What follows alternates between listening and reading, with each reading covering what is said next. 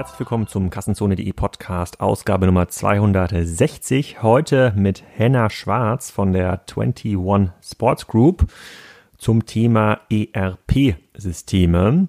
Wir reden also gar nicht so sehr über sein Unternehmen, sondern eher über seine Erfahrungen, die er gemacht hat mit der Einführung verschiedener ERP-Systeme. Hat er die großen, populären eingeführt, SAP, Dynamics, AX, hat er ganz viel Erfahrung gesammelt und ich selber komme eigentlich in fast jedem Online-Projekt, in jedem E-Commerce-Projekt in Berührung mit verschiedensten ERP-Systemen. Da gibt es irgendwie immer Herausforderungen, immer diverse Vorurteile und wir versuchen mal zu klären, wann man eigentlich ein ERP-System braucht, was das beste ERP-System ist oder ob es sowas überhaupt gibt, wie man diese klassischen Fehler vermeiden kann, die fast jeder bei der Einführung von ERP-Systemen macht, was das eigentlich kostet, mit welchen Dienstleistern man zusammenarbeiten sollte. Also ganz, ganz viele Fragestellungen tatsächlich mitten ins operative Herz des Onlinehandels. Und ähm, zwei, drei Worte zur 21 Sports Group verlieren wir natürlich ähm, auch. Wenn ihr mal Fragen haben solltet, ähm, was das ganze Thema ERP angeht, ich glaube, Henna ist ein ziemlich guter Ansprechpartner und da auch unbefangen, der will euch da nichts verkaufen. Ähm, er erzählt nur von seinen Erfahrungen aus verschiedensten äh, Implementationsprojekten. Zum Thema Verkaufen haben wir hier natürlich aber einen Podcast-Sponsor. Und zwar in dieser Ausgabe ist das Klar Neo. Das ist eine Search- und Content-Marketing-Agentur aus Berlin. Da findet ihr alle Infos auf claneo.de, C-L-A-N-E-O.de. Ich werde auch mal wieder angesprochen. Alex, kennst du nicht jemanden, der aus dem Thema SEO oder SEM helfen kann? Wir wollen da ein bisschen mehr äh, machen und brauchen da zunehmend Hilfe. Die sind sehr renommiert. Das ist ein über 35 Mann starkes Team und Frauen sind natürlich auch dabei. Die haben jahrelange Erfahrung mit verschiedenen Projekten und Kunden. Darunter sind zum Beispiel HelloFresh, Wayfair, Real.de, Fiesmann, Springer, Steigenberger Hotels und viele mehr. Die sind auch ähm, relativ renommiert unterwegs auf verschiedensten Konferenzen und äh, sind auch Autoren bei den Kollegen bei der OMR. Da könnt ihr zum Beispiel mal die OMR-Reports zum Thema Suchmaschinenoptimierung runterladen. Da gibt es zwei Stück, die von den Claneo-Gründern verfasst worden sind. Ihr könnt auch relativ unbedarft mal mit denen sprechen. Wenn ihr mehr erfahren wollt, schreibt den auf kassenzone.claneo.de und da bekommt ihr eine Beratungsstunde entweder vor Ort in Berlin oder per Screenshare. Probiert das mal aus. Die sind relativ weit vorne. Müssen sie ja, wenn sie Kassenzone als Werbekanal entdeckt haben. Das können nur die richtig, richtig guten. Jetzt erstmal viel Spaß mit Henna zum Thema ERP-Systeme. Herna, herzlich willkommen zum Kassenzone.de Podcast. Heute aus der Firmenzentrale der 21 Sports Group in München. Ähm, sag doch mal kurz, äh, bevor ich hier unser Thema mal genau anschneide, wer du bist und was du machst. Ja, mein Name ist Henner. Ich bin Geschäftsführer bei der 21 Sports Group und auch bei der Tochtergesellschaft Planet Sports.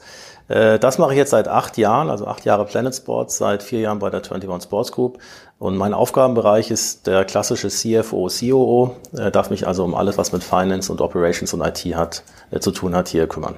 Und wir haben ähm, uns bei diversen Gelegenheiten schon mal äh, gesprochen und äh, ähm, durch Zufall sind wir darauf gekommen, dass du eine ganze Menge Erfahrung damit gesammelt hast, wie ERP-Systeme funktionieren. Und ich habe jetzt, ich glaube, es gibt kein einziges Projekt, kein einziges Kundenmeeting, in dem nicht über ERP-Systeme gesprochen wird, über eine Migration, über eine Einführung, über ein Update, über eine Ablösung, ähm, die sich dann irgendwie auf so Shop-Projekte immer wieder auswirkt. Das dauert dann immer alles äh, viel, viel länger.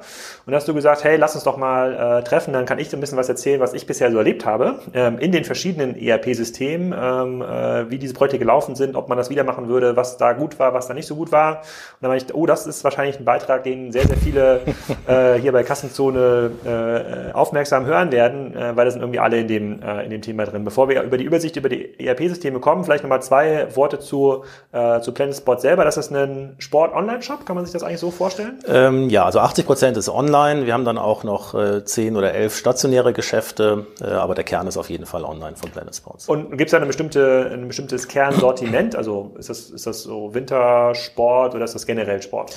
Äh, Planet Sports äh, steht für Board, Sport, Streetwear und Adventure, ähm, also ganz klar positioniert in, in einer Nische. Ähm, das auch ganz bewusst. Wir wollen uns aus dem Mainstream-Sport raushalten, weil das doch äh, ein sehr kompetitives Feld ist und uns da, wo wir uns auskennen, da, wo wir herkommen, äh, so richtig austoben und breit machen. Und da sitzen wir jetzt hier in München in der Zentrale von äh, Planet Sports in der Gruppe. Ganz genau. Die Gruppe hat ihren Hauptsitz in Mannheim, wobei nachdem wir die Tochter 21 Run äh, im März oder April diesen Jahres verkauft haben an einen holländischen Mitbewerber und uns ganz auf Planet Sports fokussieren, äh, konzentriert sich das Geschäft immer mehr hier in München. So, dann äh, versuchen wir doch mal dein Gehirn anzuzapfen zum Thema ähm, ERP-Systeme. Ähm, ich versuche es jetzt mal aus einer ganz naiven Perspektive zu beschreiben, wofür man überhaupt so ein ERP-System äh, braucht. Wir pitchen das ja auch immer im Schweiger-Kontext immer mit und sagen, okay, es, es verlagern sich immer mehr Funktionen in den Shop und in das E-Commerce-System und ERP-Systeme sind zu der Zeit entstanden, als die meisten Firmen noch äh, ihre ganzen Prozesse mit Papierprozessen äh, oder ihre, mit Papier abgehandelt haben. Und dann kamen die großen Anbieter, Microsoft, IBM, SAP um die Ecke, haben gesagt, hey, hier wird alles besser, nach vorne wirst du viel innovativer, indem wir hier ein ähm, elektronisches System ähm, einführen, mit dem du deine ganzen Geschäftsprozesse abbilden kannst, äh, Finance, Buchhaltung, Produktion und Co. Äh, und dann kannst du dich voll auf deinen Kunden äh, konzentrieren oder voll auf die Produkte, die du herstellst. Da musst du mit diesen ganzen papierbelasteten Prozessen nichts mehr machen. Ähm, so beschreiben wir das immer. Äh, in, genau, Wesen, ist alles ganz Wesen. einfach, ja. Äh, Plug and Play. Genau. Und, und das ist ja auch, genau, das ist der Pitch auch, glaube ich, heute, wenn man mit Microsoft und SAP redet. Es gibt ähm, Standard-SAP-Systeme oder Standard-ERP-Systeme, ähm, die ganz einfach zu integrieren sind. Ähm, und da hört man, glaube ich, in den letzten ähm, 18 Monaten eher eine gegenteilige Meinung aus dem Markt. Wir haben jetzt viele Cases gesehen, ähm, angefangen bei dem ähm, großen Projekt von Lidl, was dann gestoppt wurde, wo angeblich über 500 Millionen bis eine Milliarde Euro in den Sand gesetzt äh, äh worden sind, bis hin zu Haribo. Die Otto-Gruppe hat versucht, 2012 ist komplett dran gescheitert. Also so trivial scheint es nicht zu sein. Deswegen ist es, glaube ich, mal ganz spannend aus einer, aus einer COO-Perspektive, äh, das zu hören, was du da so erlebt hast. Und vielleicht können wir da mal so ein bisschen ähm, anfangen tatsächlich mit einem äh, mit so einer ganz banalen Frage aus so einer äh, in einer Schwarz-Weiß-Perspektive, wenn du heute in ein neues Online-Business reinkommst und das hat, hat vielleicht noch gar kein ERP-System oder das macht das irgendwie noch sehr, sehr händisch mit Excel-Listen, Google Spreadsheet und Co. Braucht man überhaupt ein ERP-System heute, um Handel betreiben zu können? Also ich glaube, wenn man für einen kleinen Online-Shop äh, gleich ein ERP-System äh, aufsetzen möchte, dann hat man entweder viel zu viel Geld und äh, viel zu viel Zeit oder gleich sehr große Pläne und ganz tiefe Taschen. Ja, das sind schon sehr komplexe Systeme. So Einführungsprojekte sind ähm, ja, sehr, sehr aufwendig. Das darf man nicht unterschätzen. Und ich glaube, für einen kleinen Online-Shop wäre das mit Kanonen auf Spatzen geschossen, äh, wenn man da gleich mit äh, SAP startet. Wenn man allerdings weiß, ich will nächstes Jahr 100 Millionen machen, äh, dann kann das Sinn machen, es gleich richtig aufzusetzen, weil man sich dann die Migrations spart, die ja eine Operation auf offenen Herzen immer gleich kommt. Habe ich noch nie anders erlebt. Hast du schon mal so ein ERP-System eingeführt von null? Ja, wir haben bei Planet Sports 2012 Microsoft AX eingeführt. Ähm, Davor waren die Systeme nicht zusammenhängend. Also es gab ein, ein äh, Warenwirtschaftssystem auf der einen Seite, ein Finanzsystem auf der anderen Seite äh, und natürlich ein Webshop, über den verkauft wurde. Ähm, das ging auch. Also Planet Sports hat damit über 35 Millionen Euro Umsatz gemacht. Äh, aber so ein nicht integriertes System hat schon auch seine Schwachstellen, sodass wir uns dann damals entschieden haben, ja, wir machen das, wir nehmen das Geld in die Hand und äh, wir führen jetzt dieses ERP-System ein. Welche Schwachstellen sind das? Also welche Probleme wolltet ihr konkret lösen mit der Einführung von einem also verbundenen sehr, System? Es ist sehr schwierig, ohne ein ERP-System wirklich konsistentes Datenset zu bekommen. Weil zum Beispiel zwischen Warenwirtschaft und Finanzsystem äh, gibt es sonst immer Abweichungen. Ja, das kriegt man ja nie 100 Prozent überein weil nicht jede Buchung, die in der Wavi passiert, im Finanzsystem mitgezogen wird. Das können wirklich nur die großen integrierten ähm, ERP-Systeme, dass bei jeder Buchung, die auf der Warenwirtschaftsseite passiert, sofort auf den entsprechenden Konten im Finance-Modul mitgebucht wird. Und das ist einer der großen Vorteile, dass ich also immer, wenn ich ins System reinschaue, ähm, ja, einen konsistenten Datenstand habe auf der Finance, auf der Wavi-Seite, auf der Order-Seite und genau sehe, wo ich stehe. Das ist auch ganz anders auswertbar. Also wäre ich jetzt ein Vertriebler 2012 bei euch gewesen von Microsoft oder ähm, SAP und hätte mir das jetzt diese Probleme angehört und sehe diese verteilten Systeme, sage ich, kein Problem. Wir haben 100 identischer Kunden äh, äh, bereits erfolgreich äh, äh, migriert. Es gibt da erfahrene Projektmanager, es gibt da einen erfahrenen äh, Prozess. Innerhalb von sechs Monaten schaffen wir es, äh, wenn wir mal äh, alle die Ärmel hochkrempeln, das System einzuführen. Ich glaube, so könnte ich mir so ein Vertriebsgespräch vor sieben Jahren gut vorstellen und rein von der Semantik her kann ich sogar das glauben, dass es da schon 100 andere ähnliche Handelscases gab. Wie hast du das erlebt? Äh, ehrlicherweise genauso. Äh, die haben alle, jetzt haben wirklich viele Systeme damals angeschaut, alle haben erzählt, ähm, wir können alles, ja, äh, kein Problem. Und ehrlicherweise, das ist nicht mal gelogen. Ja, die großen ERP-Systeme können auch damals schon, konnten damals schon alle wesentlichen Prozesse und Funktionen abbilden, die ein, E-Commercer oder Multichannel oder Omnichannel-Onliner so benötigt. Allerdings ist das alles andere als Plug and Play. Ja, also wenn man ein Standardsystem nimmt und das auf bestehende, bestehende Prozesse und eine bestehende Systemlandschaft dann anpassen möchte, ist das sehr, sehr, sehr aufwendig. Und das geht ganz gewiss nicht nur in, äh, in ein paar Monaten. Das sind, sind sehr große, sehr aufwendige Projekte. Aber was, was macht es so aufwendig? Also bleiben wir mal bei dem, beim, beim Planet Sports Beispiel mit irgendwie 30 äh, Millionen. Da reden wir wahrscheinlich bei so Durchschnittswaren, da reden wir von ein paar hunderttausend Bestellungen, die dort, ähm, die dort äh, durchge durchgezogen werden müssen. Also ist es die Inkonsistenz der Daten vorher? Also ist es, dass sozusagen die Daten aus den alten Systemen rausziehen? Ist es das so schwer? Ist es die Prozessmodellierung, die es so schwer macht? Also was macht es am Ende des Tages so aufwendig? In einem Wort, äh, alles. Ja. Also sowohl die, die Prozessmodellierung ist sehr aufwendig und wenn man dann den Fehler macht, dass man versucht, bestehende Prozesse im neuen ERP-System nachzubauen durch ein Customizing, äh, ist das ein, erstens sehr aufwendig, zweitens ein riesen Fehler, weil das ERP-System dadurch sehr wahrscheinlich seine Upgrade-Fähigkeit verliert. Ähm, die zweite große Herausforderung ist genau wie du es ansprichst, die Übernahme der Altdaten. Ja, die sind ja auch nicht immer perfekt formatiert an einem bestimmten Ort, sondern da gibt es dann auch wieder Übernahmen aus noch älteren Systemen und so weiter. Ähm, das hat uns damals auch sehr, sehr viel Zeit und Energie gekostet, den, den, ja, den Datenbestand konsistent ins neue System zu migrieren, weil das ist ja extrem wichtig. Ich will ja wissen, ähm, kenne ich den Kunden, der da, der da gerade wieder kommt? Hat er schon mal was bei uns gekauft? Was hat er für ein Customer Lifetime Value? Ja, ich will ja nicht von, von Null anfangen, sondern ich muss ja die, die Historie unbedingt äh, mit dabei haben so einen Kunden, so einen Standardkunden von, von 2012, der vielleicht bis zu dem Zeitpunkt zehn Bestellungen gemacht hat äh, bei euch, der dann irgendwie ganz treu war, eine hohe, hohe Frequenz. Wie lange dauert das, so einen Kunden zu überführen aus drei Altsystemen in ein neues System? Also ein Kunde wahrscheinlich fünf Minuten, äh, aber eine Million Kunden, ähm, die sich über die Jahre angesammelt haben. Fünf Millionen Minuten. Äh, das wird dann schon etwas aufwendiger, ja. Und wir haben damals sicher allein mit der Datenmigration, das ist natürlich ein Workstream, der parallel läuft zu anderen Workstreams, aber mehrere Wochen gebraucht. Und äh, wenn du jetzt zurückblickst auf sozusagen das erste große Einführungsprojekt, was hättest du anders gemacht? Hättest du gesagt, na, wir hätten lieber noch ein bisschen gewartet, bis Planet Sports noch größer ist oder wir hätten es vorher gemacht oder wir hätten es komplett anders aufgesetzt? Äh, nee, auf keinen Fall. Wir hätten es, es war auf jeden Fall die richtige Entscheidung, dieses System äh, einzuführen. Ähm, wir hätten es, oder ich, wenn ich es nochmal machen würde, und ich hatte dann jetzt bei 2014 bei der 21 war nochmal die Chance, es anders zu machen, ähm, dann äh, würde ich sehr, sehr viel, sehr anders äh, angehen. Ich würde viel, viel mehr Ressourcen, Ressourcen auf das Thema Projektmanagement und Prozessmodellierung ähm, äh, allokieren und äh, auch von vornherein da den Gesellschaftern ganz klar sagen, wir reden hier über ein wirklich großes, komplexes Projekt und es wird eine Menge Geld kosten. Äh, und ich würde nie wieder irgendwelchen Pauschalangeboten vertrauen, die mir ein, Dienstleister vielleicht macht, um den Auftrag zu bekommen. Ähm, weil das, das ist die Schwierigkeit. Wie gesagt, am Ende können die Systeme alle das, was ein E-Commercer braucht.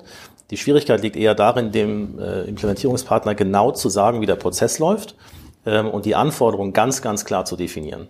Und das Thema haben wir und auch ich persönlich äh, ehrlicherweise damals völlig unterschätzt. Hast du so eine grobe Hausnummer, äh, die einen 20 Millionen, 50 Millionen, 100 Millionen Euro Online-Shop, der noch mit Verteilsystemen arbeiten, investieren muss, um dann in ein neues ERP zu migrieren, sei es Microsoft, sei es IBM, sei es, sei es SAP? Also das ist, glaube ich, von Branche zu Branche schon sehr unterschiedlich. Es kommt sehr stark darauf an, wie viele SKUs äh, sind auch in dem jeweiligen Segment äh, jeweils live. Ähm, bei uns sind das sehr, sehr viele. Wir haben fast 100.000 SKUs. Ähm, das macht die ganze Sache wesentlich schwieriger und komplexer, als wenn man jetzt einen, ja, was weiß ich, zum Beispiel ein Markenartikelhersteller ist, der online verkauft und vielleicht 2000 SKUs hat oder sowas. Da kann man ähm, ganz anders zu Werke gehen. Also ich glaube, bei der Größenordnung so 20, 30 Millionen Euro Umsatz wird das nie unter einer halben Million gehen und wenn es das Dreifache kostet, wäre das auch nicht unnormal. Und diese halbe Million, die besteht aus äh, internen Manntagen und externen Manntagen und Lizenz? Das äh, sind die externen Kosten, also sprich Lizenzkosten, natürlich in Abhängigkeit davon, wie viele Mitarbeiter dann später im Callcenter und so weiter damit arbeiten. Und in der Logistik ist auch wieder die Frage, hat man Logistik äh, insource, also mit, mit, mit eigenen Leuten, die dann alle auch eine Lizenz brauchen, oder läuft das über ein externes Logistiksystem bei einem, bei einem Dienstleister? Ähm, das alles macht es natürlich, je nachdem, je mehr das System rein muss, umso teurer. Ähm, und auf der anderen Seite die, äh, die äh, ist natürlich ein riesen Kostentreiber, wie viele Länder, wie viele Webshops hängen da am Ende dran, wie komplex ist auch das ganze Frontend, was dann abgebildet werden muss. Und, und gibt es, ähm, äh, bevor wir quasi vielleicht in die, in die weiteren Detailfragen kommen, kannst du nochmal über deine anderen ERP-Erfahrungen reden? Du hast ja gerade selber schon gesagt, dass du 2014 nochmal ein ERP einführen genau, durftest. Du hast die Ehre, ja. Ehre bekommen aufgrund des großen Erfolges genau. 2012. Das ganze Lehrgeld, was wir vorher bezahlt hatten, sich dann hoffentlich ausgezahlt hat. Äh, genau, die, das war 2014 bei der 21 Run, ähm, der Gesellschaft, die Planet Sports äh, damals übernommen hatte. Äh, als ich dazu kam, war das Projekt schon sehr weit, äh, sehr weit fortgeschritten, aber ich habe dann doch die letzten fünf, sechs Monate und den ganzen Go-Live ähm, mitbekommen. Äh, und das lief extrem glatt durch, ohne irgendwelche Hiccups. Ähm, und der große Unterschied war im Vergleich zu der ersten ERP-Einführung, die wir gemacht haben, dass die Prozesse extrem detailliert definiert waren. Also wir haben unheimlich viel Zeit, vor allem auch interne Zeit, weil das nur die Leute können, die mit den Systemen jeden Tag arbeiten, darauf allokiert, die Prozesse sauber zu dokumentieren. Hast du mal, hast du mal ein Beispiel für so einen Prozess? Also was wir naja, so Prozess also, implementieren muss? Ganz, ganz einfacher äh, Standardprozess, den, den haben wir damals auch bei Planet getestet, ist Kunde bestellt äh, und äh, schickt dann irgendwann was zurück. Ja, so, das ist jetzt der einfache Fall. Dann bestellt er mit Gutschein und schickt äh, danach irgendwas zurück. Wird schon ein bisschen komplizierter. Dann bestellt er mit Gutschein und schickt dann von drei Teilen nur eins zurück, kommt damit aber unter den Mindestbestellwert für Versandkosten frei. Ja, das sind unglaublich viele Varianten, die, die man am Ende berücksichtigen muss, weil in jedem dieser Fälle ist der Prozess im ERP halt leicht anders.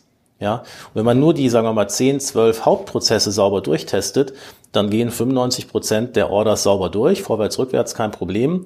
Ähm, nur wenn man jeden Tag so zwei, drei Prozent von 2000 Orders Problemfälle hat, ja, und das vielleicht auch am Anfang gar nicht so genau merkt, dass sich da irgendwo ein, ein Problem aufbaut, ja, da hat man nach 30 Tagen wirklich ein Riesenissue. Und das haben wir bei, bei, damals bei 21 Run, dadurch, dass wir sehr, sehr genau definiert haben und dann auch unglaublich akribisch getestet haben. Also der, unser Gründer, der Jörg, ähm, hat äh, persönlich, äh, ich glaube, x 100 äh, Geschäftsvorfälle sich äh, vormachen lassen am System und hat das abgezeichnet in wirklich wochenlangen Workshops. Äh, da kann man natürlich sagen, ja, das ist ja ein Riesenaufwand. Äh, stimmt, ist ein Riesenaufwand. Ich kann nur aus eigener Erfahrung sagen, viel aufwendiger ist es, wenn man es nicht macht. Weil dann kommen die ganzen Probleme hinterher und dann habe ich am Telefon super saure, angefressene Kunden, äh, habe einen Shitstorm auf Facebook. Ähm, das wird alles viel teurer und viel mühsamer, als wenn man vorher sauber testet. Aber ich würde jetzt erwarten, äh, ihr habt ja 2014 SAP eingeführt. Genau. Äh, ähm, ähm, ich, ich, ich, hätte jetzt erwartet, dass quasi euch der ERP-Anbieter, sei es jetzt, äh, sei es jetzt äh, ähm, AX oder SAP, eine Art Musterfälle gibt. Ihr seid ja, also es ist eher also ohne dem Geschäftsmodell zu nahe zu treten, ist es erstmal ein normales, in Anführungsstrichen, Handelsmodell. Ihr kauft irgendwo Ware ein, lagert Absolut. das ein und ja. schickt das an den Kunden und der Kunde schickt was zurück. Ihr habt jetzt kein Multi-Franchise-Geschäft, wo nochmal so drei Vertriebsstufen zwischendurch hat, wo noch virtuelle Lager gepflegt werden äh, äh müssen. Ihr habt wahrscheinlich auch nicht 100 Länder, sondern vielleicht fünf oder so. Also da würde ich doch jetzt erwarten, dass ein Anbieter sagt, guck mal, wir haben hier einen anderen Kunden, der ist so ähnlich wie ihr. Die machen mhm. Sportversand in, keine Ahnung, Italien. äh, äh, äh, hier sind die 100 Fälle, die die schon eingebaut haben, sozusagen. Fangt jetzt mal damit an. Das ist erstmal das Muster, an dem ihr euch abarbeitet. Gibt sowas? Ja, in der Tat. Also viele Implementierungspartner haben natürlich Erfahrung, ähm, aber die Segmente sind halt dann doch unterschiedlich. Ja, also bei uns gibt es zum Beispiel das Thema Snowboards. Da muss das Board zur Bindung passen, das muss dann noch in der Logistik zusammengebaut werden. Ähm, dann äh, ja unheimlich viele unterschiedliche Farb- und Größenvarianten. Gut, das ist bei vielen Fashion- und, und, und auch Schuhspielern äh, sicher ähnlich. Äh, es gibt dann aber auch auf der Marketingseite unheimlich viele von den Kunden gelernte Features, ob das ein Gutscheineinsatz ist oder ein äh, schlaues Loyalty-Programm oder was auch immer, äh, das alles irgendwie in das System rein muss. Ja, ähm, und das ist halt dann doch immer so ein bisschen anders als bei dem anderen Kunden, mit dem man es schon mal gemacht hat. Hm, okay, also es, es, es hilft im Grunde genommen nicht. Also eine Liste kann eine gute also Stichpunktgeber sein. Ich würde schon sagen, es hilft mit jemandem zu arbeiten, der das schon mal gemacht hat, ähm, weil es viel wert ist, wenn der Implementierungspartner ganz schnell versteht, worum es eigentlich geht. Ja, und dass es dann ein bisschen anders ist, das verstehen die dann auch. Wenn man jetzt jemanden hat, der noch nie mit ihm im E-Commerce-Lager gearbeitet hat, da würde ich ehrlicherweise wirklich die Finger von lassen, äh, weil dem jetzt die Welt quasi von, von Adam und Eva aus äh, zu erklären, das, das wird wahrscheinlich ein bisschen mühsam. Wie gierig ist, ist denn da der Dienstleistermarkt? Also ihr werdet ja wahrscheinlich hier nicht nur Microsoft und SAP angeguckt haben, es werden ja noch ein paar andere ERP-Anbieter geben. Also wie gierig sind die denn auf so einen Auftrag wie euch, die dann sagen, oh, hier sind 30, 40 Millionen Händler, da gibt es ein ganz neues System, da können wir eine halbe Million Euro Auftrag pro Jahr schreiben Was war so dein, dein Empfinden? Also auf der einen Seite waren die natürlich alle sehr bemüht. Wir reden hier über 2012, weil 2014 bei SAP war ich bei der Auswahl äh, noch nicht dabei. Ähm, da machen sich die Leute schon Mühe. Es ist aber auch so, dass der, die Nachfrage durchaus äh, hoch ist. Ja? Also im Grunde äh, stellt ja, stellen viele Geschäfte auf oder haben damals viele Geschäfte auf Online umgestellt, haben angefangen, Online-Vertriebskanäle aufzubauen, haben dann festgestellt, dass sie mit den Altsystemen da nicht mehr zurande kommen, äh, sodass eben auch eine relativ hohe Nachfrage war. Hm. Und was, was, was war das dritte System, mit dem du Erfahrung gesammelt hast? Genau, wir haben dann 2015 noch die My Sport Group aus Berlin übernommen mit dem Marktplatz Vaola. Und damit äh, jetzt der Reigen komplett ist, neben AX, äh, also Microsoft AX, SAP, äh, hatte die Vaola extra, um uns eine Freude zu machen, Microsoft Navision am Start. Ähm, ich glaube, das ist auch ein sehr verbreitetes System, ähm, ist vielleicht ein bisschen weniger komplex als die anderen beiden ähm, so dass wir dann wirklich alle drei parallel im Einsatz hatten und uns dann überlegen konnten, naja, was wird dann unser, unser Kernsystem für die Zukunft? In welcher Version? Also war das, war das gepflegt und aktuell oder war das in irgendeine Version von 2012 oder 11? Also es war nicht ganz aktuell, aber es war durchaus ein gutes, performantes System, äh, wo es überhaupt keine Probleme gab. Ja, ein kleines Entwicklerteam auf der EEP-Seite, nur zwei Leute. Also die meisten Group waren nicht besonders groß, die haben vielleicht 12, 15 Millionen Umsatz gemacht, dass wir sie übernommen haben. Ähm, aber die, äh, die Jungs hatten das sehr, sehr gut im Griff, muss ich sagen. Also es hat, hat schon funktioniert. Und jetzt, wo du alle drei Systeme gesehen hast, also wirklich auch mit hochgekrempelten Ärmeln Prozesse designt hast, eingetragen hast, geguckt, wie lassen sich vielleicht Prozesse, die einmal falsch angelegt sind, verändern, also ähm, Operationen am offenen Herzen, auch wenn da mal der, der Kunde am Telefon dann äh, ähm, reinplärt. Ähm, was ist denn jetzt das Beste? Ganz ehrlich, keine Ahnung, Alex, wirklich keine Ahnung. Ähm, wir alle nutzen ja von diesen Systemen wirklich nur Bruchteile der Funktionalität, die die mitbringen. Ja, also für ein normales Handelsgeschäft, ähm, was keine Produktion hat und so weiter, was nutzt man da? Vielleicht zehn Prozent von den Features. Und äh, alle die genannten ERP-Systeme bilden diese Features sehr, sehr gut ab. Ja, ich glaube, welches Produkt man dann am Ende nimmt, äh, das hängt dann an den jeweiligen projektspezifischen Gegebenheiten. Ähm, viel, viel wichtiger ist das, was wir eben besprochen haben, ein ganz knallhartes Projektmanagement, ganz saubere Prozessdefinition, nah am Standard bleiben. Also wie man das Projekt macht, ist viel wichtiger, als mit welcher Software man das Projekt macht. Würde das auch bedeuten, dass du mit deutlich kleineren Systemen dich anfreunden könntest, also die vielleicht jetzt nicht diesen Background haben wie ein SAP oder Microsoft, die dann ein regionaler Anbieter hier aus München dann sagt, ich habe schon fünf Online-Händler äh, integriert. Ich habe aber nur 40 Mitarbeiter, aber wir sind auf euren Fall spezialisiert. Du müsstest es ja wahrscheinlich auch geben. Also würde ich mir sicherlich auch äh, anschauen, ähm, auf jeden Fall. Die großen Systeme haben halt den Vorteil, dass es in der Regel für die vielen anderen Systeme, die man daran andocken will, dann schon vorgefertigte Schnittstellen gibt, die es vielleicht bei einem kleinen Anbieter noch nicht so gibt. Äh, und die großen Systeme sind eben auch äh, ja, at scale ähm, erprobt. Ja, und man, man weiß, dass man mit SAP Milliardenkonzerne fahren kann, auch mit einer Vision mehrere tausend User haben kann. Ähm, da also interne, interne, interne User, die Callcenter zum Beispiel oder in der Produktion ja. oder was einstellen. Ja, weil also E-Commerce ist ja schon sehr durch die vielen Orders im, im Endkundengeschäft, äh, da werden ja schon sehr, sehr viele Daten bewegt und auch die, die Anforderungen an BI, ans Auswerten von den Daten sind sehr, sehr hoch ähm, sodass die Systeme schon performant sein müssen und sehr skalierbar sein müssen. Ja, und das muss man sich angucken. Das ist manchmal vorher nicht ganz leicht zu testen. Und wenn, natürlich sagt der Anbieter immer, ja, das ist super performant. Wir haben hier schon Kunden mit X 100 äh, Millionen Umsatz gehabt. Die Frage ist nur, äh, war der, ist der Umsatz der Treiber, der, der, äh, ja, das an das, an das Aufwands an das ERP-System? Oder sind es eher die Orders oder ist es das Artikelspektrum? Ähm, das muss man sich im Einzelfall halt anschauen. Wie würdest du heute ein ERP-Team aufbauen? Also wieder die grüne Wiese-Frage, ein Händler, der jetzt quasi noch vor der äh, sozusagen links und rechts entscheiden kann. Also lieber erstmal zwei, drei interne heiern dann, sei es Navision, sei es SAP, erstmal egal oder direkt mit ja. der Agentur anfangen oder nachheiern? Ich würde immer mit einem internen Team arbeiten. Also natürlich sind äh, für die Einführungsphase äh, Agenturen oder Implementierungspartner sehr, sehr wichtig, weil man so schnell ein Team gar nicht aufbauen kann, wie man es dann in der Phase braucht. Äh, aber wenn man da 100 Prozent am Fliegenfänger hängt, das macht überhaupt keinen Sinn. Das wird sehr, sehr teuer. Ähm, und ja, kann ich, kann ich wirklich nur von abraten. Bei uns fing das System an, wirklich richtig rund zu laufen, äh, als wir selber zwei Entwickler hatten, die sehr, sehr tief mit dem System sich auseinandergesetzt hatten, über Zeit immer mehr verstanden haben, wie die verschiedenen Bereiche des Systems äh, äh, arbeiten. Und ich würde immer, wenn ich es nochmal machen würde, wie gesagt, neben dem sehr guten Projektmanagement und den ganzen Anforderungsdefinitionen auch auf der Entwicklerseite erstmal ein kleines internes Kernteam aufbauen und dann mit dem Know-how, was diese Entwickler mitbringen, mit die verschiedenen Implementierungspartner anschauen. Bewegt ihr heute auch noch viele Dutzend äh, Millionen Euro. Wie groß muss da so ein internes Team dann sein? Reichen da zwei Leute tatsächlich aus für so ein Business in, in eurer Scale, um das zu betreuen? Also wir hatten bei der 21 Sports Group, als noch alle drei Businesses live waren, schon, schon ein großes ERP-Team ähm, mit ja, einer zweistelligen Anzahl von Entwicklern. Nur bei Planet Sports, nur auf AX haben wir heute zwei, ja, super Jungs, ähm, und die haben das gut im Griff. Ja, und Planet Sports ist heute schon wesentlich größer, als, als es damals war. Wie, wie schätzt du denn den, das Verhältnis zwischen so Online-Team und ERP-Team ein? Also jetzt nicht, wie die sich mögen, das ist jetzt äh, wahrscheinlich in jedem, in jedem, jedem, jeder Firma ein bisschen anders, sondern eher, ähm, wenn wir sagen, dass viele Innovationen nach vorne, keine Ahnung, das, das, die App, mit der man sein Board irgendwie personalisieren kann zum Beispiel. Also irgendwas Kunden, ja.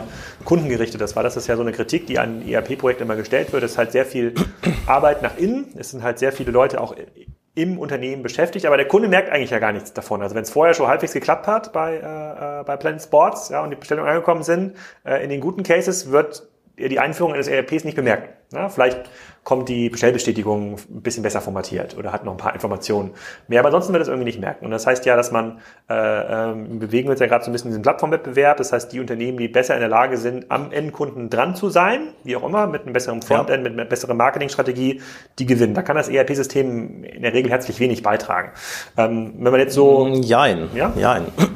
Also genau wie du sagst, gehen halt viele auch äh, wirklich Frontend-lastige äh, Themen, wie zum Beispiel in unserem Fall einen Snowboard-Konfigurator, die gehen ja durch den ganzen Stack durch. Natürlich kommt, kommt die Idee vom Marketing, da machen sich erstmal die Online-Shop-Jungs Gedanken, wie können wir das jetzt äh, in Magento abbilden. Dann geht's durch die Middleware durch und dann kommt es im ERP-System an. Und wenn das ERP-System nicht weiß, äh, wie der Bundle-Preis für das dann zusammen konfigurierte Produkt äh, am Ende sein soll, dann kann das Ding nicht verschickt werden. Das heißt, ich habe bei, bei vielen Projekten Entwickler vom gesamten Stack beteiligt. Ja?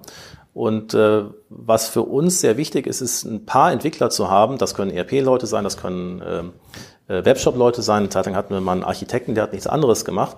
Aber ein paar Leute braucht man, die das, die das Gesamt, den gesamten Stack verstehen, durch alle Systeme hindurch.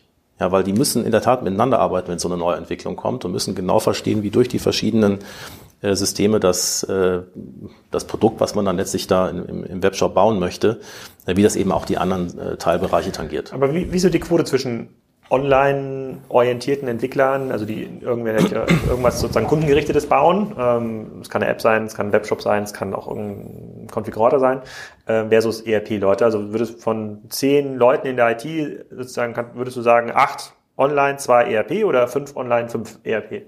Ich würde schon eher acht online sagen, ja. Also mit Online, das sind ja Webshop-Leute, Frontend, Backend, äh, das sind vielleicht CRM-Leute, BI-Leute, die, es gibt die verschiedenen Bereiche. Ich würde versuchen, immer jeden Bereich mit mindestens zwei Entwicklern zu besetzen, dass auch mal jemand krank sein kann oder im Urlaub sein darf. Ähm, aber der, wenn du jetzt nach dem Verhältnis fragst, äh, ist, glaube ich, bei einem kundenorientierten Online-Unternehmen schon sehr wichtig, dass man vorne gut aufgestellt ist. Hinten muss es halt auch laufen, ja, aber ähm, das Marketing äh, denkt sich halt jeden Tag neue Sachen aus, wie der Webshop aussehen soll. Glücklicherweise ist die Buchhaltung da nicht so kreativ, was sie jetzt äh, ja. jeden Tag neue Features haben. Gut, über besser formatierte Rechnung ist es auch ganz schwer, so einen kleinen Uplift äh, zu erzeugen. Das, obwohl, weiß ich gar nicht. Vielleicht ist es auch eine gute Idee. Äh, ähm, ich frage das deshalb, weil ich, äh, ich habe ich hab heute in München noch einen, äh, noch einen Vortrag vor so einer CFO-Runde und ähm, ich habe letztens mal ein paar Zahlen rausgesucht, um das auch genau diese Quote zu erklären. Und da habe ich mir Unternehmen angeguckt wie äh, Bohl.com. Ich weiß nicht, ob du den mhm. Podcast mhm. gehört hast mit dem, äh, mit dem Bohl-CEO, der war auch gerade bei Kassenzone. Ähm, die haben für zwei, äh, 2,2 Milliarden Euro Revenue, haben die äh, circa 1000 Leute in der IT. Ähm, und davon auch so zwei von zehn sind dann quasi eher so im ERP, in dem was mhm. das ERP-System da auch ist, ERP angesiedelt. Äh, bei äh, bei äh, About You haben die bei 750 Millionen intern Revenue 200 Leute in IT. Bei äh, äh, bei Real, äh, da hat der, äh, die Gerhard Schumenbuch ein paar Zahlen gesagt, haben die bei 500 Millionen Außenumsatz 130 Leute in IT. Der Premium-Umsatz liegt dann wahrscheinlich so bei 50 Millionen. Was aber ganz spannend ist, da kann man noch mehr Unternehmen durchgehen. Man sieht so, man braucht quasi für, ähm, äh, für äh, einen Entwickler, einer dieser Online-Entwickler schafft ungefähr zwei bis vier Millionen Euro Online-Umsatz abzubilden. Also mhm. das ist, glaube ich, eine gute Quote. Und wenn ich mir vorstellen kann, wenn ich ein 100 Millionen Euro Business aufbauen will, werde ich wahrscheinlich einen, äh, ein Team brauchen. Da sind schon mindestens 50 Leute in der IT, weil viele Leute können sich das nicht vorstellen. Das habe ich auch Gerhard Schönbucher gefragt. Bei Real ist auch nur ein Marktplatz, der ist auch schon fertig. Was machen die? Äh, was machen die ganzen Leute äh, äh da? Und du hast es gerade schon beschrieben, es gibt viele Ideen vom Marketing, die werden halt in der Regel in einem Online-Shop oder in der App äh, ähm, gelöst. Gibt es dann quasi für die ERP-Teams dann gar nicht so viele neuen Sachen, sondern ist es mehr Maintenance und Abbilden von Strukturen, die sich jemand für das Frontend ausdenkt? Also Bundlepreis für Snowboard? Ist das so? Also das größte Thema ist äh, nicht die Maintenance, sondern das größte Thema ist die Dinge, die sich vorne im Webshop verändern, die dann aber Auswirkungen auf das ERP-System haben, dort entsprechend anzupassen. Ja, das ist der, wenn ich jetzt mir anschaue, was die, was die beiden da äh, jeden Tag äh, so kronen, dann geht es vor allen Dingen äh, um diese Themen und weniger um weniger um Maintenance. Aber was würdest du dann im, einem Konzern sagen? Und der ein oder andere Geschäftsführer und Aufsichtsrat von einem Konzern hört ja auch äh, zu im Podcast, ähm, die die kommen ja aus den 90er, Anfang der 2000er Jahre, haben die große IT-Teams, ja, die hatten noch gar keinen großen Webshop, also dann gibt's dann ja. teilweise, wenn du mal in so große Retailer-Zentralen reinfährst, dann gibt's dann so eine IT-Zentralabteilung, da gibt's bestimmt welche, die machen irgendwie Netzwerkinfrastruktur und Kassen in den Läden braucht man sicherlich, auch, im, auch in der Online-Zeit.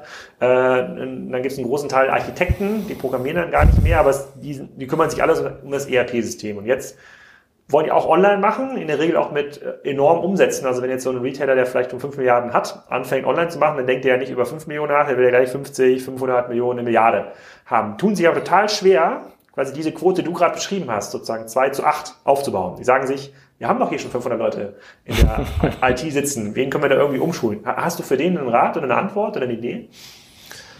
Das ist eine wirklich sauschwierige Frage. Ähm, ich habe ja auch über die Jahre verschiedene Investorengruppen immer wieder beantworten müssen, warum wir denn jetzt 40 oder 50 Mann in der IT brauchen, ob das nicht totally overstaffed ist. Es gab wieder andere Investoren, die gesagt haben, sag mal, für das, was ihr vorhabt, ist doch viel zu wenig. Wie wollt ihr das jemals umgesetzt bekommen?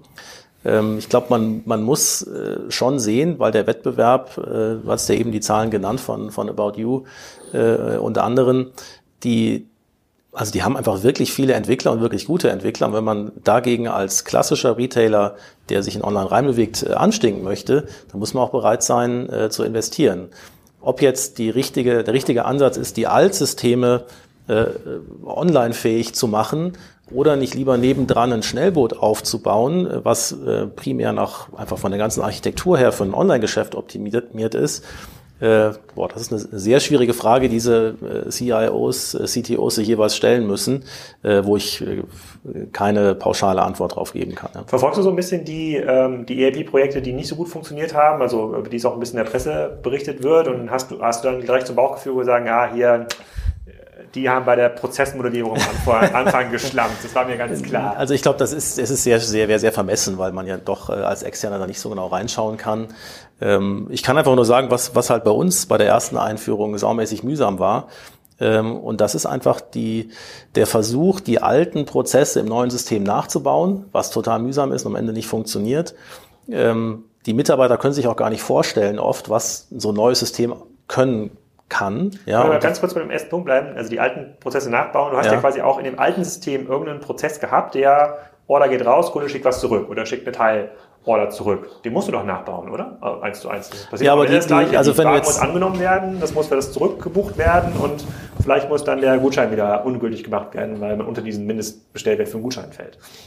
Aber ob dass dieser Prozess wirklich am besten äh, so programmiert wird, wie er früher programmiert wurde. Ja? Und wenn man mal jetzt noch, das heißt, in das ganze Thema Einkaufsplanung reingeht, wie Nachordern gemacht werden und so weiter und so fort, also jetzt nicht so den, den ganz normalen Standardprozess, sondern die ganzen Hilfsprozesse, die drumherum äh, sind, da habe ich bei unseren Jungs, äh, damals im Einkauf zum Beispiel, alles hervorragende Snowboarder, ähm, hervorragende Surfer, die haben aber ihr ganzes Leben, die waren damals irgendwie vielleicht 27 oder so, ihr ganzes Leben bei Planet Sports gearbeitet und hatten keine Ahnung, was so ein Microsoft-System überhaupt können kann. Die haben einfach gesagt, naja, heute machen wir den Prozess so, die hätten wir gern wieder so. Und dann hat äh, der, der Implementierer angefangen, diesen Prozess nachzubauen.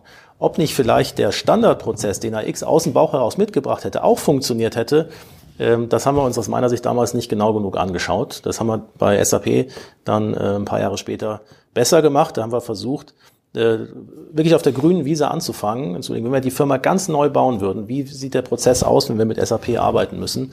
Ähm, und versuchen, möglichst wenig Änderungen daran zu machen.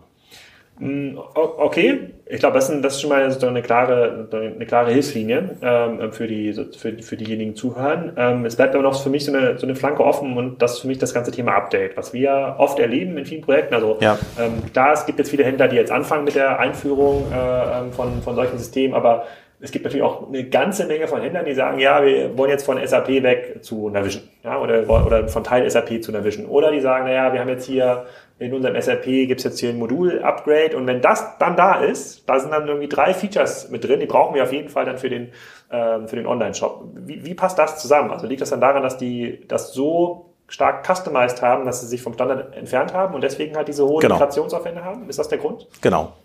Genau das ist der Grund. Also je mehr man Sonderlocken an ein bestehendes System dran baut, desto schwieriger ist es dann auf die neue Version abzugraden.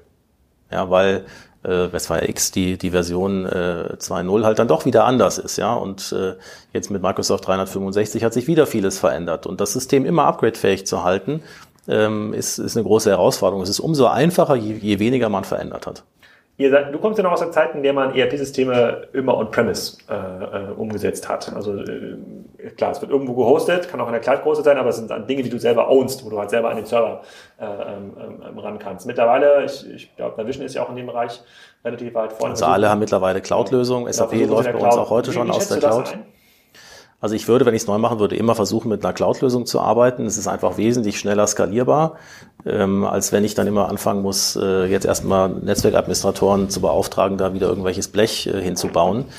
Ähm, ja, 2012, als wir AX eingeführt haben, da war das einfach noch nicht so weit. Äh, da haben wir hier wirklich in den beiden gespiegelten Serverräumen noch äh, selber Kisten aufgebaut. Ähm, aber schon 2014, 2015 war eigentlich klar, wir müssen das aus der Cloud heraus machen. Gerade bei, bei mehreren Standorten äh, ist das sicherlich der richtige Weg und äh, würde ich auch mal wieder so machen. Ja, kommt natürlich auch ein bisschen drauf an. Mit SAP ja, mit äh, Microsoft nicht. Das, wie gesagt, sind noch die alten basierten, äh, also hier im Serverraum basierten Systeme. Gibt es irgendeinen, irgendeinen Nachteil von der Cloud-Lösung, wenn du sagen würdest, okay, das geht dann aber vielleicht dann doch nicht?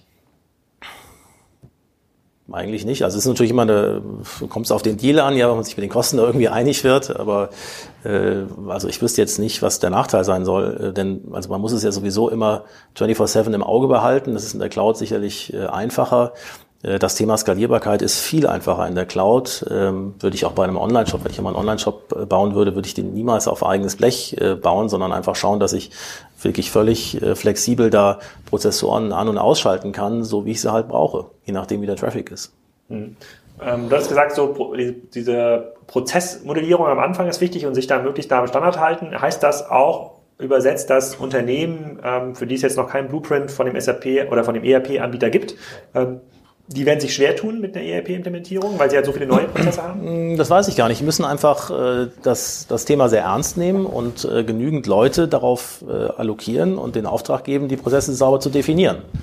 Äh, wenn das passiert äh, und jetzt nicht nur ein Projektmanager für das ganze riesige ERP-Einführungsprojekt verantwortlich ist, sondern wenn es verschiedene Workstreams gibt, wo jeweils dann Leute drauf sind, die die Verantwortung haben und die die Zusammenarbeit zwischen dem Projektmanagement, ob nur intern oder extern, äh, mit den Fachabteilungen sehr, sehr gut ist und sehr, sehr eng ist, weil am Ende wissen nur die Leute, wie der Prozess funktioniert, die es jeden Tag machen. Ähm, dann, dann kann das auch bei jemandem, der komplett auf der grünen Visa anfang, anfängt, äh, sehr gut funktionieren. Ja.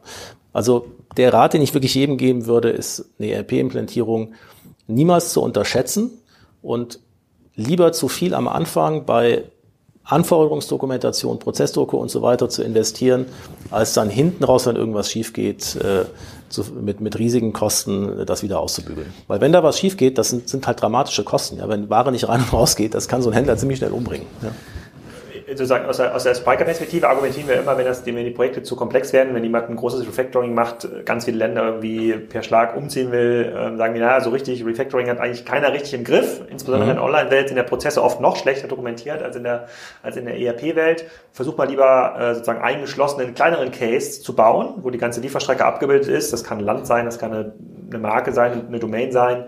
Äh, ähm, so. Und wenn du mit diesem wenn du mit dem erstmal fertig bist und wenn das läuft, kannst du die anderen Sachen dann anfangen umzuziehen. Geht das im ERP-Bereich auch? Also kann man ERP-Projekt, ähm, das ist ja so ein bisschen die eierlegende Wollmilchsau gerade, ähm, alles kleinschneiden, MVPs machen, äh, äh, damit, damit Projekte kontrollierbar werden. Ist diese Art von Projektvorgehen möglich für eine ERP-Einführung oder für ein Upgrade? Es ist sicher schwieriger als in der, in der, der Online-Shop-Welt, aber ich, ich glaube, es ist möglich. Also wenn man jetzt zum Beispiel einen separaten Webshop für ein separates Land hat, äh, spricht ja nichts dagegen, das auch im ERP erstmal standalone auf die quasi neue Welt zu migrieren und vielleicht dann im zweiten Schritt den Hauptmarkt äh, auch umzuziehen. Das geht auch in der ERP-Welt. Ja. Hast du schon mal gemacht? Als wir ähm, SAP live genommen haben, haben wir nicht Deutschland zuerst live genommen, ähm, sondern äh, die, die internationalen Webseiten, ähm, um einfach das Risiko äh, zu minimieren. Und wie viele Fehler, und das war ja das Projekt, bei dem du schon auf der Lernkurve von, äh, von Planet Sports 2012 aufsetzen äh, konntest, wie viele Fehler sind denn trotzdem noch drin? Oder wie viele Fälle, wo man sagt, so, ach, das haben wir nicht bedacht, ach, guck mal, hier ist auch noch ein Sonderfall, müssen wir noch einbauen? Ja, also, ich, also wir konnten auf die Lernkurve von, von uns 2012, aber vor allen Dingen auf die Lernkurve, die äh, unser CTO damals, der Frank und der Jörg, in vielen, vielen äh, ERP-Projekten vorher äh, gemacht hatten, auch zurückgreifen. Ähm, klar sind da Fehler aufgekommen, aber die haben wir eigentlich alle in wenigen Wochen dann äh, und schon in der Testphase äh, beheben können. Nach GoLive gab es dann, klar, ein paar kleine Themen gibt's immer, äh, aber verglichen mit dem, äh, was wir ein paar Jahre vorher gemacht haben, äh, war das wesentlich einfacher. Und wie gesagt, das lag nicht am System, das lag an uns, ja, weil wir einfach äh, die falschen Anforderungen gestellt haben und nicht sauber genug getestet äh, haben. Ähm, es war damals natürlich auch nicht so verbreitet. Äh, das Wissen es sind ja einige ERP-Implementierungen äh, ein bisschen schiefgegangen zu der Zeit. Ähm, ich glaube, mittlerweile gibt es auch einen ganz guten Markt an Freelancern, äh, wo man sich bedienen kann, um einfach da ans Händchen genommen zu werden, wie man so eine Implementierung richtig aufsetzt. Was ist also für dich so eine Pi mal Daumen Größe, was eine Laufzeit von so einer, von einer Neueinführung von ERP angeht? Ich würde mir schon neun Monate bis ein Jahr Zeit dafür nehmen wenn alles gut funktioniert, wäre das quasi die sozusagen Mindestlaufzeit. Also man kann jetzt eigentlich einen komplexeren. Du, natürlich kann man auch äh, in drei Monaten das durchpeitschen irgendwie, da macht aber keiner noch irgendwas anderes nebenbei. Ja, das darf man nicht vergessen. Man braucht ja immer auch die, die Fachabteilung, äh, also das Marketing-Team, das Einkaufsteam, äh, das IT-Team, die machen halt dann wirklich tagelang nur Workshops und nicht das, was sie normalerweise tun. Ja. Muss man sich Wenn man die dafür freistellen kann, dann kann man es auch wesentlich schneller machen. Also du meinst ja, Prozesse definieren, das ist das eine, das andere ist Projektmanagement. Muss man sich das so vorstellen wie den klassischen Scope Manager in Online-Projekten, der ja, wenn es nach klassischen Scrum-Prinzipien geht und kurz vor Livegang, die richtig guten Leute streichen halt ganz viele Features raus. Die sind so streng und sind so ermächtigt von der Organisation, da werden halt, wird jedes Feature rausgestrichen, Hauptsache der Go Live wird äh, sozusagen äh, bleibt hängen. Muss man sich so auch den Projektmanager im ERP-Projekt vorstellen, der sagt so, nee, diesen Prozess machen wir auf keinen Fall, das, das ist so eine Sonderlocke hier, äh, der ist noch nie, den kann mir niemand nachweisen im Altsystem, den lassen wir erstmal raus. Braucht man solche Leute oder genau. sind es andere Profile? Genau, man braucht sehr, sehr toughes, hartes Projektmanagement und all die Wünsche, was doch irgendwie noch schön wäre, wo oft dann die Fachseite auch gar nicht das jetzt wirklich durchkalkuliert, was der Benefit davon eigentlich ist, ein Euro. Äh, und, und der Aufwand für die Implementierung wäre riesig. Da braucht es wirklich einen guten, toughen Projektmanager, der dann sagt, nee, das machen wir jetzt nicht. Oder vielleicht, wir machen es später. Ja. Und dann vielleicht mal eine letzte Frage für die Kostenseite. Du sagst, hast jetzt eine grobe Intention gegeben, was so ein Projekt kosten kann. Also man wird jetzt kein, für einen seriösen Händler kein ERP-Projekt für 50.000 Euro äh, ähm, hinbekommen. Niemals. Ähm, initial im Eingang, äh, im Eingangsstatement hast du gesagt, das ist halt wichtig, um nach vorne besser wachsen zu können. Hast du denn nach der Einführung, sei es AX Planet Sports oder SAP, äh, dann ein paar Jahre später, ha hast du dann einen direkten Kosteneffekt auch gehabt? Also Projekt ist jetzt eingeführt, äh, jetzt ist ja, alle Systeme sind verbunden, jetzt muss ja viel weniger äh, Admin-Kram sein, das heißt, wir brauchen eigentlich vier Leute weniger, jetzt mal ganz negativ gesagt, oder es ist jetzt, gibt viel weniger Fehler, äh, die uns dann irgendwie Geld kosten, weil halt die Retouren besser gängen werden. War das sichtbar? Also vor allen Dingen dadurch, äh, dass viel weniger Fehler passiert sind und viel weniger Aufräumkosten entstanden sind. Ja, ähm, dass wir jetzt dadurch doppelt so schnell gewachsen sind, nee, leider nicht. Ja, sowas kommt halt nicht aus dem ERP-System heraus, sondern eher vom, vom, vom Frontend. Ähm, aber ich glaube, uns wäre einfach das alte System bei 60, 80 Millionen Umsatz dann irgendwann um die Ohren geflogen. Mhm. Das hätte einfach die, die Last nicht mehr ausgehalten. Und wir hätten es viel schwieriger gehabt, äh, das BI-System so aufzusetzen, dass wir einen klaren Blick darauf haben, was jetzt wirklich gerade mit dem Kunden passiert. Vielleicht machen wir da noch mal einen kleinen Exkurs in das ganze Thema BI Data Warehouse. Mhm. Ist das ein System, was direkt dann von Microsoft oder SAP mitgeliefert wird oder baut ihr euch dann ein eigenes Data Warehouse, was dann auf ERP-Daten äh, also in der, in der Regel haben die, ähm, die Implementierer irgendein äh, BI-System im Gepäck. Das war damals bei uns, äh, bei uns auch so. Wir sind jetzt über Zeit dazu übergegangen, das komplett äh, als Eigenentwicklung äh, separat aufzusetzen und aus diesem ja doch recht starren ERP-Konstrukt äh, rauszulösen. Bei einem BI will ich ja nicht nur die Daten aus dem ERP haben, sondern ich will auch die von Google Analytics äh, und die vom CRM-System und so weiter. Die möchte ich ja alle verbinden. Äh, und das geht, glaube ich, besser, wenn man ein eigenes Data Warehouse und dann eine eigene Auswertungssoftware unabhängig vom ERP darauf äh, aufbaut.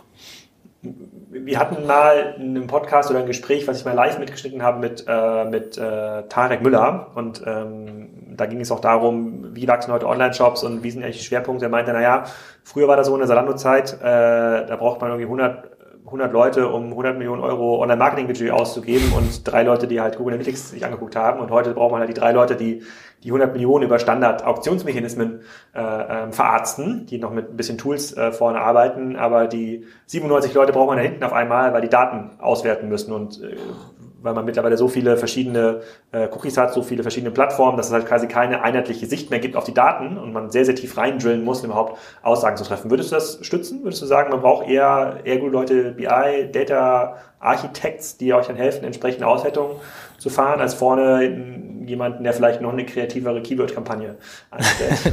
naja, der, es ist ja der vorne die kreative Keyword-Kampagne einstellt, der muss Zugriff äh, auf die Daten haben und am besten kann er das selber, weil das Auswertungstool entweder in Excel ganz simpel funktioniert oder irgendwie in Tableau oder sonst irgendwas ist, womit der selber umgehen kann.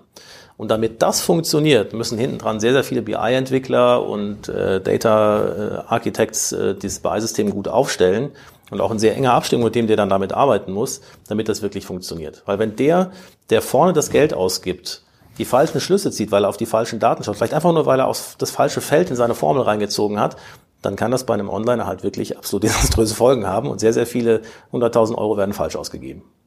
Wenn, wenn morgen Lidl anruft und sagt, oh, der Henner, das habe ich jetzt gehört im Podcast, der hat schon mal drei, äh, drei Systeme, verschiedene Systeme erfolgreich äh, eingeführt, der, der kann uns als äh, Berater helfen. Glaubst du, du könntest da wirklich helfen? In so einem Projekt? Ich habe keine Ahnung, was bei Lidl die Herausforderungen sind. Ich habe das wirklich nur aus der Presse erfahren. Äh, keine Ahnung. Wenn du dir Wünschthema spielen könntest äh, für die nächste ERP, die nächste ERP-Einführung kommt ja bestimmt. Ja, sozusagen, sei es ein Update, sei es irgendwie neue äh, Migration oder eine, Akquisition von einem, von einem anderen Shop. Gibt es irgendwas, abgesehen von der Lernkurve, also bessere Prozesse, gutes Projektmanagement und äh, äh wirklich das Ganze, Ganze klar durchziehen, äh, ähm, irgendeinen Wunsch, den du hättest, wo es noch besser laufen kann? Also am Ende ist natürlich ein Bottleneck, äh, auch die richtigen, guten Entwickler zu bekommen. Ja, und wenn man, wenn ich mir was wünschen dürfte fürs nächste Projekt, dann ist das ein Kernteam von äh, x ERP-Entwicklern, die einfach top sind, die hart arbeiten, die super geile Ideen haben, die das System gut verstehen und äh, mit denen man gemeinsam dann wirklich gute Lösungen findet. Ja, weil nach unserer Erfahrung ist es so, dass wenn auf der einen Seite vorne einen, quasi die Fachabteilung, ja, der Online-Marketing-Mensch, die, On die Online-Marketing-Frau sagt, ich hätte gern das und das, und dann wird ein Anforderungsmanagement gemacht und dann kriegt das irgendwann der Entwickler auf den Tisch und muss anfangen zu coden. Ja, kann man so machen, aber am besten ist eigentlich, ähm, auch wenn das teuer ist, weil das teure Entwicklerzeit kostet, ähm, gerade bei der Neueinführung, wenn man die beiden zusammenbringt und die sich gemeinsam überlegen, also in so einer Art Ping-Pong, was ist die Anforderung, was kann das System, wenn wir es ein bisschen anders machen, ist es vielleicht einfacher im System, wenn die gemeinsam eine wirklich gute Lösung entwickeln. Ähm, und da, ähm, ja, also habe ich halt gesehen, dass mit den guten Entwicklern, die wir haben, äh, wir da echt Quantensprünge haben machen können in, in allen Systemen, also ob das jetzt BI ist oder SAP oder X, was auch immer, äh, wenn da so zwei, drei richtig gute Leute waren, äh, da sind wir immer einen Riesenschritt weitergekommen. Also ich fasse mal zusammen. Also sozusagen eine SAP oder eine ERP Microsoft Einführung ist kein Geschenk. Ja, ist immer äh, ist immer komplex. Es gibt nicht das eine äh, beste System, äh, wobei die wichtige Aussage ist: Eigentlich können alle Systeme wirklich alles wenn man mal so ein bisschen da ja. schaut, große Anbieter haben den Vorteil von einer großen Schnittstellenvielfalt und von einem wahrscheinlich größeren Ökosystem, wo du auch mal Entwickler findest, die sich mit Microsoft äh, äh, Navision zum Beispiel äh, aus, äh, auskennen. Du würdest eine Cloud-ERP äh, mittlerweile klar bevorzugen, weil es halt viele Probleme löst, äh, die du gar nicht brauchst, die das Business nicht voranbringen. Äh, jemand, der hier Server wartet, sagen, der würde wahrscheinlich im Rest des Businesses auch nicht äh, groß weiter ähm, helfen können. Und gute Leute, wüsste jetzt, glaube ich, keinen Podcast, wo das jetzt nicht irgendwie eine Quintessenz äh, ist bei dieser Frage, äh, äh, helfen auch. Und äh, ich hoffe, dass auch ein paar Leute, wenn sie das irgendwie anhören und dann nochmal Fragen haben, vielleicht äh, zu bestimmten Spezifikationen auch nochmal kommentieren können, dann würde ich das auch entsprechend äh, weiterleiten. Äh, Klar, bedanke mich aber recht herzlich für deine sehr, sehr offene äh, Art, äh, auf die ERP-Landschaft mal drauf zu schauen. Äh, äh, und äh, wir müssen auch akzeptieren, also ich glaube, es gibt naja, ich würde sagen, 80, 90 Prozent aller Projekte, mit denen wir mit Spiker was zu tun haben, da ist auch irgendwo ein ERP am Werkeln, dann werden wir auch in Zukunft nicht äh, dran vorbeikommen. Das schwingt ja auch so ein bisschen mit, was du gesagt hast. Vielen Dank. Sehr gerne. Das war schon. Ich hoffe, ihr habt genauso viel gelernt wie ich zum Thema ERP-Systeme. In den nächsten Ausgaben geht's weiter mit Frederik Harcourt. Das ist der Gründer von Body Change und der hat seine Marke zurückgekauft und macht sie jetzt wieder ganz, ganz groß. Äh, mit dem spreche ich über seine Erfahrungen und Motivation. Dann haben wir wieder Wolfgang Kirsch im Podcast. Den habt ihr erlebt als COO slash CEO von Mediamarkt Saturn. Mit dem habe ich mir eine Stunde hingesetzt und jetzt, wo er dort nicht mehr fest angestellt ist, darüber geredet, was die verschiedenen Handelstypen machen können und machen sollten. Und wir haben auch noch den äh, Thorsten Rose und Markus Diekmann von Rose Bikes zu Gast. Auch extrem spannend, was da im Fahrradmarkt passiert. Dann ähm, haben wir ja so ein bisschen über die Kritik geredet am Kassenzone Outro, diesem kleinen Jingle, den ihr gleich hört. Ähm, da gab es verschiedenes Feedback. Ähm, ein Kommentator bei den äh, iTunes Reviews hat auch erzählt, das ist ganz schrecklich, das klingt wie die Gummibärchenbande.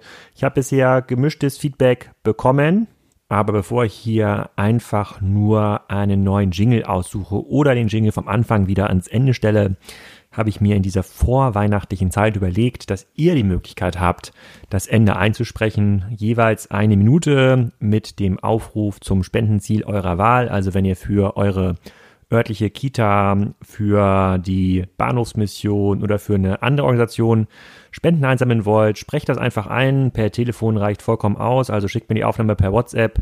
Wohin soll die Spende gehen? Warum? Wie kann man dort spenden? Idealerweise auch eine PayPal-Adresse und dann verlinke ich das auch in den Show Notes, bis mir eine bessere Idee einfällt und wir einen neuen Jingle aufnehmen können. So, jetzt könnt ihr aber vielleicht zum allerletzten Mal den Gummibärchen-Jingle genießen. Vergesst bitte auch nicht mal bei Claneo vorbeizuschauen oder wenn ihr die Jungs trefft, zu sagen, hey, von euch habe ich doch bei Kassenzone gehört. Einen schönen Sonntag noch.